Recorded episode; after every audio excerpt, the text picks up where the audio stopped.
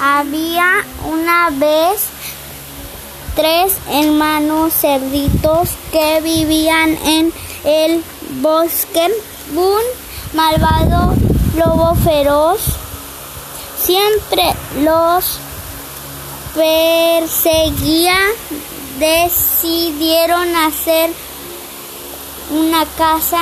Uno lo hizo de paja, el otro lo hizo de madera y el último lo hizo de ladrillo.